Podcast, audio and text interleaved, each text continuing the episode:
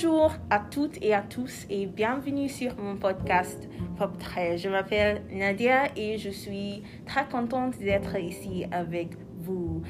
Enfin, je suis économiste, actrice dans la série Lupin sur Netflix, euh, qui est actuellement tendance maintenant. Et euh, la deuxième série est disponible maintenant. Aussi, je suis chanteuse et je suis l'hôtesse de cette émission. Merci de m'avoir rejoint aujourd'hui. Alors, euh, notre invitée s'appelle Heather Mansell, étudiante à Davidson. Heather, bonjour. Bonjour Nadia, merci beaucoup. Absolument. Alors, euh, aujourd'hui, on parle de Trois Mojitos, s'il vous plaît, qui est une pièce par Blondine, Caroline et Céline. J'y tenais, et Lucie. Euh, et enfin, c'est une pièce de théâtre qui est une comédie. Euh, et à mon avis, c'est un commentaire sur la solidarité féminine. On peut voir trois femmes qui sont là pour eux-mêmes. Et Heather, qu'est-ce que, que tu penses de ça? Est-ce que tu penses que c'est une analyse euh, vraie? Oui, absolument. Um, c'est un de mon, um, mon favorites um, pièces de théâtre qui uh, nous parle à, à propos. Um, je pense que c'est très important à, um, à les pièces de comédie. Um, c'est écrit de les femmes en particulier. Um, et les femmes sont um, le seul, um, le seul personnage. Mm. Um, et je pense que c'est très important. Parler les histoires de femmes, um, écrites les histoires de, de femmes, les mères, de femmes um, pas mères. Um, c'est les femmes uh, sont amies, um, mais elles sont très différentes. Um, et j'aime beaucoup. Oui, absolument. Et je pense que c'est ça qui est très frappant de, de ces comédies, Mhm. c'est le fait que les personnages sont plutôt multidimensionnels. On ne voit pas les femmes qui sont juste des mères ou juste célibataires. On voit les femmes qui sont dans les différents étages de la maternité Mhm. et une un sens de communauté entre eux qui est, qui est vraiment intéressant. Et je, je dirais c'est euh, c'est pas par hasard euh, de, de la part de l'auteur. C'est oui.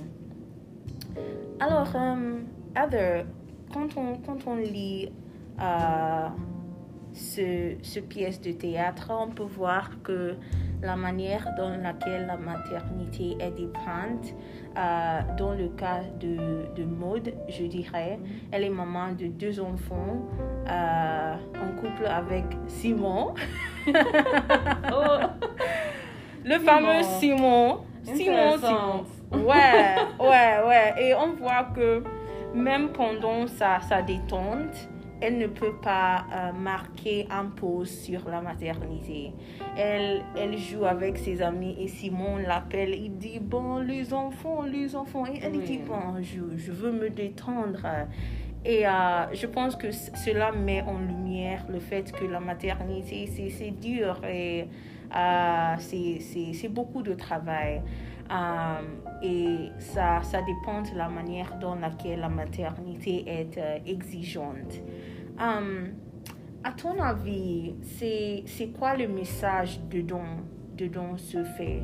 C'est quoi le, la significance de, de cet portrait?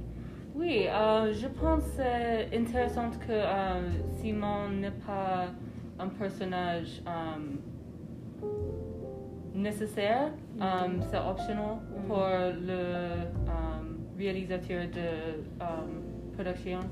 Euh, je pense que c'est intéressant parce que Simon a le co- comédie, beaucoup, beaucoup de comédie euh, dans euh, son personnage. Mais si il y a son ligne, n'est pas. Euh, je, je ne sais pas comment dire ça, mais c'est. euh, il n'y a pas la réalité de, um, de la situation de mode. Mm. C'est comédique seulement. Mm, mm. s'il y a Simon dans la production. Um, donc, c'est le, euh, c'est le choix, um, mais je pense que la situation de mode, c'est très importante um, et très importante à. Um, c'est. euh, um, c'est doit, c'est doit faire royal. Mm. Um, yeah, oui. Mm, mm, mm. Et, et, et je, je vois ça, je pense que c'est c'est saisissant parce que euh, il, il n'est pas sensible à ses émotions et le fait qu'elle qu'elle veut se détendre. Il, il dit c'est le, le fait que le fait que moi je, je, je dois euh, prendre attention de ses enfants et euh, il ne pense pas à, à le fait qu'elle qu'elle veut se détendre et, et, et c'est, Oui. en fait c'est, nécessaire de se détendre pour être, être euh, plus dans, dans présence pour ses enfants. Mhm. C'est, c'est nécessaire de se, de, de se reposer. Oui. Euh, alors oui, euh, est-ce que est-ce que tu as des autres observations dans le dans le euh, le, le pièce qui était ta personnage favorite? Um, J'aime Daphne beaucoup. Um, Oui. Je pense Daphne. Je ne suis pas um, une mère, euh, donc je ne, je ne sais pas um, les complications um, euh, en détail.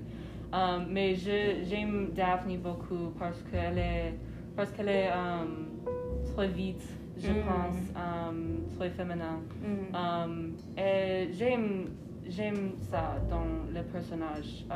N'est pas,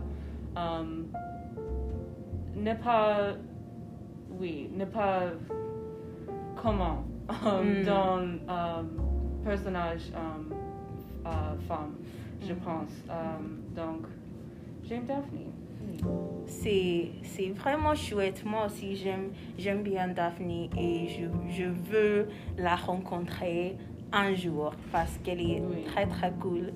Euh, oui, alors, euh, comme tu es euh, mon invité, euh, est-ce que tu peux lire le bio de notre femme? Du jour? Oui, absolument. Um, Marie Wardenet était une artiste suffragiste réformatrice du contrôle de naissance et militaire anti-guerre. Elle a commencé sa carrière de réforme à la Nation américaine Women's Suffrage Association où elle, elle a été co- coordonnatrice de la littérature. euh, elle a été écrit un certain nombre de ses influences pour le mouvement. Euh, Elle a fondé. oui. Euh, elle a fondé la pre- première organisation de contrôle de naissance aux États-Unis, la National Birth, Con- Birth Control Reba- Rebapatrice, plus tard Voluntary Parenthood League. Oui, et comme nous avons parlé de, de la maternité, euh, je pensais que c'est, c'est, ça serait euh, important de mettre la lumière à, à Marie Wardenet parce qu'elle a, elle a créé la contrôle des naissances qui est vraiment euh, nécessaire dans notre société. Alors, Heather, comment est-ce que les auditeurs peuvent se connecter avec vous sur Instagram ou Twitter? euh? Oui, merci. Um, mon Instagram, c'est heather.mansell avec deux L. Um, oui, je ne- je n'ai pas les autres um, social media, mais um, merci, oui, heather.mansell. Absolument. Et moi, vous pouvez me suivre sur Instagram, Twitter et Snapchat, at Nadanse. Et n'hésitez pas de me dire s'il y a un texte ou une vidéo que tu voudrais que j'analyse euh, dans le prochain, euh, prochain monde. Parce qu'en fait, aujourd'hui, c'est, notre dernier épisode. Et je suis vraiment triste. Mais euh, on verra, on verra. C'était vraiment une journée inévitable et euh, inoubliable plutôt, inoubliable. et euh, je suis vraiment, vraiment euh, pleine de reconnaissance pour vous, mes auditeurs. Merci, merci pour tous et à bientôt.